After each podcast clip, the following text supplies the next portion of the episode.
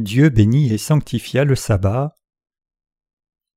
Genèse 2 versets 1 à 3 Ainsi furent achevés les cieux et la terre et toute leur armée. Dieu acheva au septième jour son œuvre qu'il avait faite, et il se reposa au septième jour de toute son œuvre qu'il avait faite. Dieu bénit le septième jour et le sanctifia parce qu'en ce jour il se reposa de toute son œuvre qu'il avait créée en la faisant.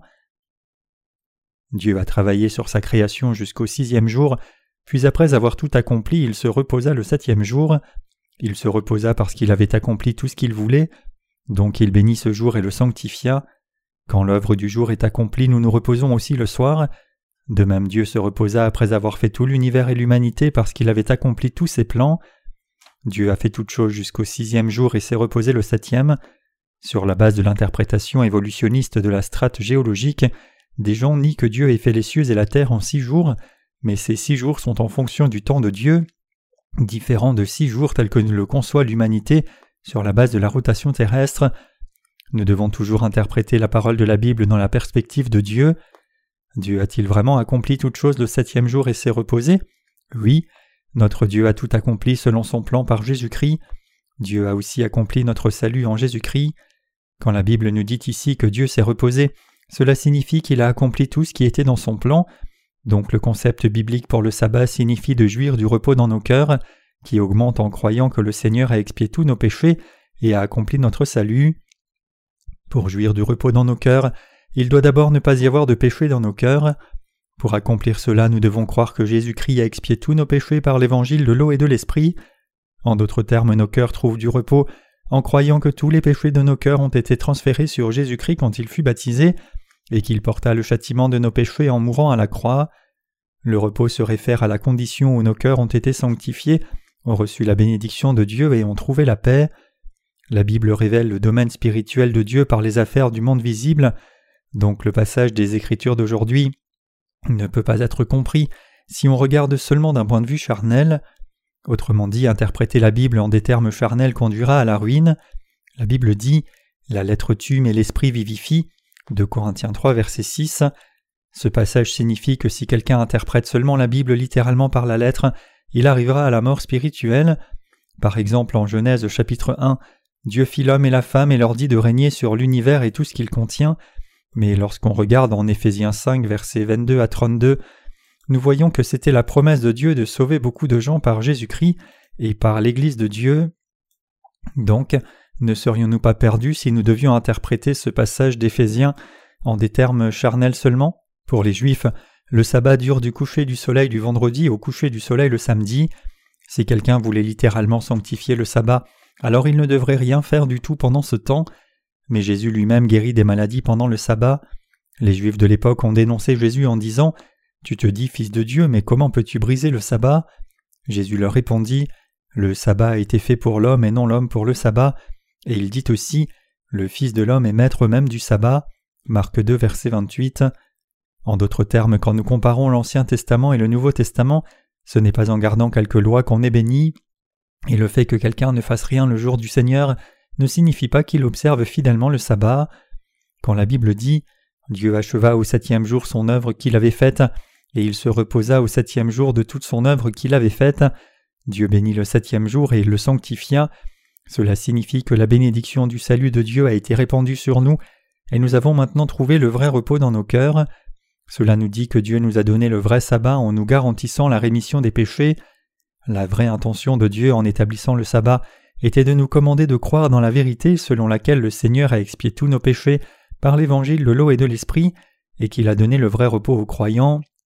Cependant, le problème c'est que les légalistes insistent encore sur le jour et l'heure exacte du sabbat jusqu'à ce jour, allant jusqu'à ne rien vendre ni acheter pendant ce temps pour garder le sabbat de toute leur force. C'est pour cela que le Seigneur les a repris sévèrement en disant Conducteur aveugle qui coulait le moucheron et qui avalait le chameau. Matthieu 23, verset 24.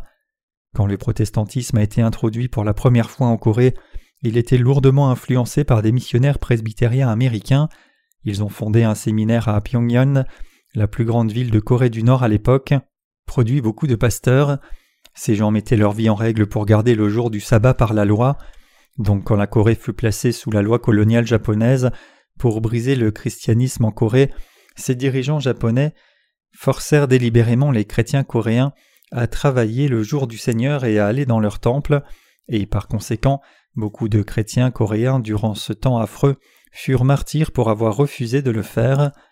Quand la Corée fut libérée en 1945, ces églises étaient dans une controverse par rapport aux pasteurs qui étaient allés ou non dans les temples sous la loi coloniale japonaise. Beaucoup ont cherché à rebâtir l'église basée sur la foi des martyrs qui avaient refusé d'aller dans les temples et défendaient leur foi, et ces gens furent appelés Jengpa, c'est-à-dire le rassemblement des reconstructeurs. Après avoir été libérée de la loi coloniale japonaise, la Corée fut divisée en deux États séparés comme résultat des politiques puissants, amenant à la fondation de deux gouvernements séparés fermement opposés l'un à l'autre, la Corée du Nord et la Corée du Sud.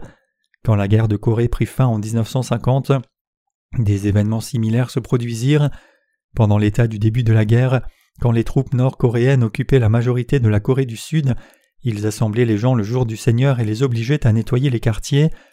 Un jeune chrétien du nom de Chudal Bae a refusé d'obéir à cet ordre, insistant sur le fait qu'il ne pouvait pas travailler pendant le sabbat, et il fut fusillé pour cela. Plus tard, les chrétiens coréens ont loué la foi de Baé pour son martyr au jeune âge de 25 ans pour sanctifier le sabbat, et sa dénomination l'honora en lui conférant un diaconat posthume.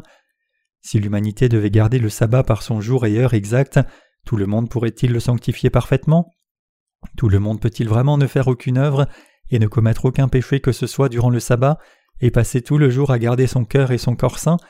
Non, c'est vraiment impossible. Dieu nous a-t-il dit de garder le sabbat de cette façon? Non. Le vrai sens du sabbat est un appel à croire que Dieu a remis tous nos péchés. Dieu a tout planifié en Jésus-Christ avant de créer les cieux et la terre. Puisque Dieu avait planifié la rémission de tous nos péchés et qu'il a effectivement accompli ce plan en Jésus-Christ, les péchés de tout le monde ont déjà disparu aux yeux de Dieu. Connaître cela, y croire, recevoir la rémission des péchés et garder cette foi dans nos cœurs, c'est exactement ce que Dieu voulait lorsqu'il nous a dit d'observer le sabbat. Cependant les chrétiens qui ne sont pas nés de nouveau sont complètement dans l'erreur, et ils essayent donc de sanctifier le sabbat à la lettre. Certains insistent que le sabbat doit être gardé littéralement en disant Nous devons aller à la montagne et cultiver nos propres champs, nous ne pouvons observer le sabbat que si nous avons nos propres champs, comment pourrions-nous garder le sabbat si nous travaillons pour quelqu'un d'autre? Dieu nous a aussi dit de ne pas voler, mais comment garder ce commandement? Si nous vivons à l'écart de cette méchante société, nous pourrons éviter de voler et aussi garder le sabbat. Donc un certain groupe issu de l'Église adventiste du septième jour est effectivement allé dans les montagnes et a bâti une communauté vivant de la culture pour leurs besoins. Cependant, quand nous entendons le témoignage des gens qui ont quitté sa dénomination, ils disent que tout cela n'est que parole et qu'aucun d'entre eux ne respecte vraiment le sabbat, alors que les légalistes eux-mêmes ne peuvent pas garder la loi. Le fait qu'ils essayent suffit à leur faire se sentir supérieurs et fiers. Si quelqu'un se méprend sur la Bible de la sorte, cela aura des conséquences désastreuses. L'ignorance spirituelle conduit à la mort certaine. Les adventistes clament que le sabbat dure du coucher du soleil vendredi au coucher du soleil samedi, et ils dénoncent tout autre chrétien qui observe le jour du Seigneur comme pratiquant l'iniquité. Jésus fut crucifié un vendredi après-midi à trois heures. Comme le sabbat devait commencer peu après, les disciples qui gardaient le sabbat dirent que le corps de Jésus soit emmené et déposé dans sa tombe rapidement, et lorsque le premier jour après le sabbat tomba, Jésus vainquit la mort et ressuscita d'entre les morts. Matthieu 28, verset 1. C'est pour cela que nous l'appelons le jour du Seigneur, en souvenir de sa résurrection, et nous le prenons comme jour de repos. Nous nous rappelons et gardons le jour du Seigneur, parce que c'est le jour où le Seigneur a expié tous nos péchés et a triomphé, et parce que c'est aussi le jour où l'Église est née. Acte 2, verset 1. Si vous rencontrez des adventistes, vous devriez leur expliquer cela. Quand nous regardons dans l'Ancien Testament, beaucoup de passages disent que Dieu nous bénira si nous gardons le sabbat, mais si nous regardons dans le Nouveau Testament, nous voyons que Jésus lui-même a travaillé pendant le sabbat, et le Seigneur dit aussi Le sabbat a été fait pour l'homme et non l'homme pour le sabbat. Marc 2, verset 27. Garder notre rémission des péchés, c'est jouir du vrai repos, et le sens spirituel du sabbat, c'est de recevoir la rémission des péchés de Dieu devenir ses enfants, recevoir sa bénédiction et adorer sa gloire dans la foi. Donc les enseignements de toute dénomination qui cherchent à garder le sabbat littéralement sont faux. Parmi ces dénominations qui insistent sur le statut du sabbat se trouvent les adventistes, les presbytériens, l'Église de la sainteté et les baptistes, et parmi eux le prototype est l'Église adventiste du septième jour. Maintenant même, ces membres essayent de garder le sabbat à la lettre, donc ils sont souvent indépendants puisqu'il leur est difficile de travailler pour quelqu'un, puisqu'ils devraient travailler le samedi. Pendant un temps, je faisais partie de la branche Cofine de l'Église presbytérienne de Corée, et cette dénomination donne aussi une grande importance au jour du Seigneur de façon légaliste. Ses membres n'achètent rien le jour du Seigneur, et ils ne cousent même pas les pantalons, le tout pour garder le jour du Seigneur comme le sabbat. Ils s'éloignent de tout travail ménager parce qu'ils pensent que Dieu leur a dit de ne faire aucun travail le jour du Seigneur. Chers croyants, vous devez vous rappeler le sens spirituel du sabbat. Quiconque croit en Dieu doit garder le sabbat spirituel. Y a-t-il un jour où le vrai repos est venu dans nos cœurs, à vous et moi? Oui, il y a eu un jour comme cela. Même si nous ne nous rappelons pas exactement quel mois et quel jour c'était, il y a eu un jour où nous avons reçu la rémission de nos péchés. Quel passage de la Bible a complètement expié nos péchés? Tous nos péchés furent transférés sur Jésus quand il fut baptisé, n'est-ce pas? Cela m'a valu tant de souffrances et de difficultés pour trouver cette vérité incroyable. Quand j'étais au séminaire, personne ne m'a enseigné cette vérité de l'eau et de l'esprit, Bien que j'ai souvent posé cette question au professeur, il y avait du péché dans mon cœur à l'époque. Un jour, dans une réunion de réveil, j'ai demandé à un certain frère de m'expliquer l'évangile auquel il croyait. Il m'expliqua l'évangile selon ce qu'il comprenait. Il commença à expliquer le système sacrificiel de Lévitique. Puis, en arrivant à Matthieu chapitre 3, il me demanda de lire le passage décrivant le baptême de Jésus. Je lus le passage et à ce moment précis, toutes mes questions trouvèrent leur réponse en un instant et je vis comment l'Ancien et le Nouveau Testament étaient reliés juste sous mes yeux. Je lui ai dit C'est bon, tu peux t'arrêter. J'ai enfin réalisé la vérité que je recherchais tant à connaître. En lisant Matthieu 3, versets 13 à 17, je saisis l'évangile de l'eau et de l'esprit et reçus la rémission de mes péchés dans mon cœur. À ce moment précis, une grande paix et le repos vinrent dans mon cœur. Depuis lors, j'ai pleinement cru en cet évangile de l'eau et de l'esprit, et je l'ai toujours prêché depuis. À chaque fois que je prêchais l'Évangile aux autres, je leur faisais réaliser les péchés de leur cœur en les montrant clairement, puis je leur expliquais le sens du baptême de Jésus. Pour tout un chacun, ce n'est que lorsque l'on rencontre le Seigneur par l'Évangile de l'eau et de l'Esprit qu'on peut trouver la vraie paix. Bien que ceux qui clament être sans péché en croyant seulement au sang de la croix professent suivre le Seigneur, ils n'ont pas de repos ni aucun fruit, ils ne trouvent pas de repos dans le Seigneur mais dans les enseignements de leur propre dénomination, ils disent qu'ils ont reçu la rémission des péchés seulement par le sang de la croix, mais comment leurs péchés pourraient-ils avoir disparu si Jésus ne les avait pas pris par le baptême? C'est parce que Jésus a pris tous les péchés par son baptême qu'il n'y a plus de péché. Comment pourrait-il ne pas avoir de péché en croyant au sang de la croix seule Si le baptême de Jésus est écarté, on ne peut comprendre la Bible que ce soit l'Ancien Testament ou le Nouveau Testament. Sans comprendre le baptême de Jésus, nous ne pouvons pas comprendre la Bible ni ne pouvons recevoir la vraie rémission des péchés. Une certaine sœur m'a dit une fois que son mari disait être sans péché sans même connaître le baptême de Jésus. Pensant que c'était une déclaration assez bizarre, la sœur demanda au mari Chérie, es-tu réellement sans péché? Oui, je n'ai pas de péché. Mais comment est-ce possible? Pourquoi aurais-je des péchés si Jésus les a tous enlevés à la croix? Donc la sœur demanda Qu'en est-il si tu commets un péché demain? Seras-tu toujours sans péché? Le mari dit finalement Chérie, en réalité, j'aurai alors à nouveau des péchés. La femme expliqua alors à son mari toute la vérité de l'évangile accompli par le baptême de Jésus et son sang à la croix. Le mari l'écouta attentivement, et il fut alors vraiment et parfaitement remis de tous ses péchés.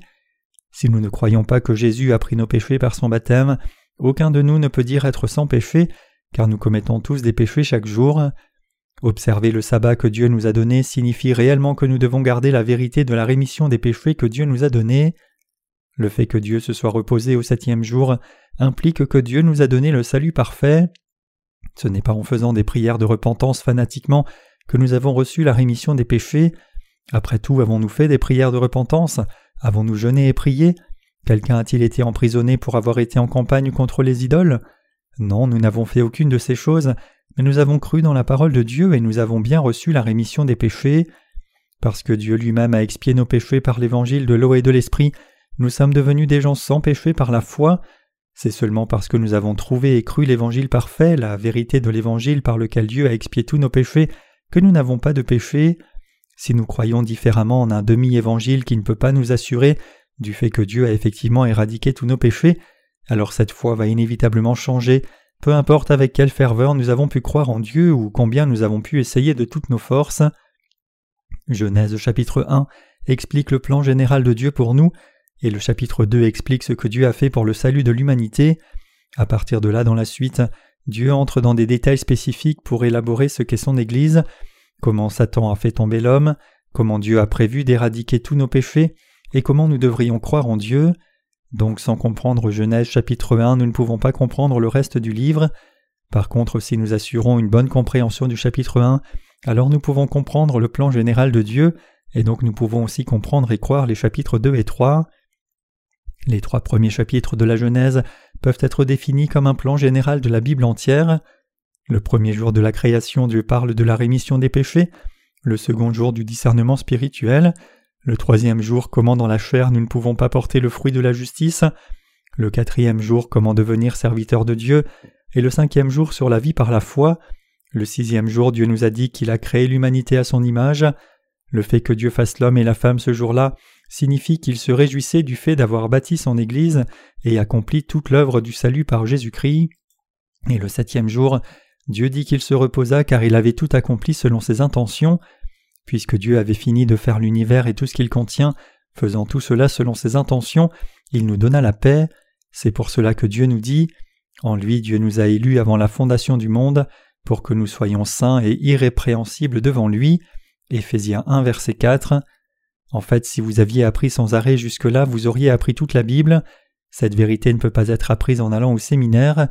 La parole de Dieu est quelque chose qui ne peut pas être compris par quelqu'un qui n'est pas vraiment né de nouveau. C'est pour cela que même parmi les professeurs en théologie, il n'y a personne qui puisse enseigner cette vérité. Donc ceux qui sont nés de nouveau par l'évangile de l'eau et de l'esprit ne sont intimidés par personne même s'ils devaient rencontrer des gens qui se présentent comme de grands théologiens. Peu importe depuis combien de temps ces gens sont des professeurs en théologie, ils ne connaissent absolument rien. Quand on leur demande d'ouvrir la Bible et de parler, ils ne peuvent rien dire de valable. Quand les gens ne reçoivent pas la rémission des péchés par la parole de vérité, ils essayent d'apprendre la parole de Dieu en étudiant la théologie, mais la Bible ne peut pas s'apprendre par des efforts scolaires du monde. Même s'il y a beaucoup de livres chrétiens, il n'y a pas un seul livre qui explique exactement le vrai évangile. Donc alors que beaucoup d'étudiants ont étudié dur et laissé beaucoup d'œuvres écrites, leurs conclusions ne sont autres qu'un enseignement humaniste nous disons de vivre vertueusement, de faire des prières de repentance et de recevoir le Saint-Esprit. Il est donc inévitable que le christianisme d'aujourd'hui commence son fort déclin. En Europe, le christianisme avait prospéré pendant des centaines d'années, mais en très peu de temps il a terriblement reculé. Dans le cas britannique, qui était l'une des forteresses du christianisme dans le monde, il est dit que les chrétiens qui fréquentent régulièrement une église ne représentent maintenant que moins de 5% de la population, plus ou moins le même phénomène se poursuit dans pratiquement tous les pays dits chrétiens où toute la population avait cru en Jésus-Christ il y a à peine un siècle auparavant. La même chose se passe en Corée. Pendant un temps le nombre de chrétiens s'étendait radicalement comme si c'était un feu, mais maintenant cela décline chaque année. Cela arrive parce que les chrétiens croient sans connaître la vérité. S'ils avaient cru dans l'évangile de l'eau et de l'esprit, le christianisme n'aurait pas décliné ainsi. En dépit de cela, les chrétiens dans le monde entier qui étaient en train de s'affaiblir lisent nos livres et par là découvrent la vérité dans un étonnement absolu, réalisant l'évangile de l'eau et de l'esprit et restaurant leur vraie foi. Le livre de la Genèse nous montre le plan de Dieu pour le salut. Dieu ne nous a pas donné le sabbat sans raison, il voulait nous donner la vérité du salut qui nous a délivrés de tous nos péchés par l'évangile de l'eau et de l'esprit. Quand et où cette vérité du salut de l'expiation de nos péchés par l'évangile de l'eau et de l'esprit a-t-elle été complètement oubliée? Le vrai évangile a disparu quand les doctrines et enseignements humains venant des propres pensées et connaissances charnelles ont commencé à être reconnus et ont couvert la vérité de la parole de Dieu.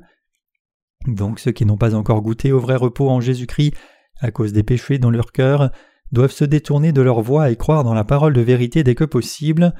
Ce n'est que lorsqu'ils croient dans la parole de Dieu plutôt que de penser avec arrogance à leur propre mérite et par leur fierté qu'ils pourront trouver le vrai repos dans leur cœur et garder ce repos dans leur vie. En nous donnant le sabbat et en nous bénissant vraiment ce jour, Dieu a permis à tout le monde de connaître sa parole correctement, d'atteindre le vrai salut et de garder le sabbat. Nous devons devenir des gens qui observent le sabbat avec la vraie foi.